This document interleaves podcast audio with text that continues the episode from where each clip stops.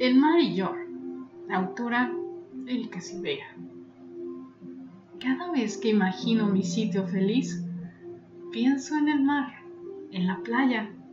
Sentada sobre la arena fina, me siento uno con el universo.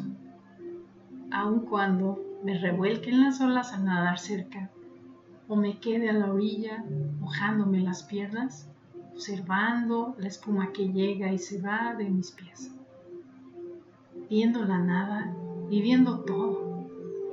El olor a sal, algas, arena, espuma, serenidad y detenimiento del Cronos, que al mismo tiempo para e impetuosamente rompe el silencio con su bravía.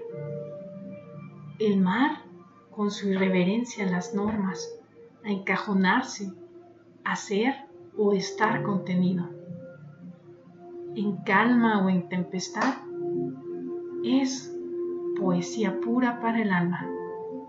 Y un arco iris de emociones que provoca quedarse quieto, observando una puesta de sol, como una rueda luminosa que quiere mojarse y se adentra poco a poco en el mar que va enfriando su fuego radiante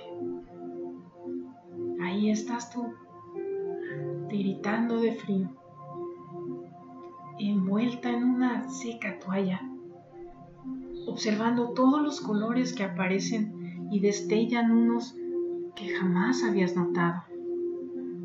Es un baile de vida y al momento te entristece que dure tan pocos minutos.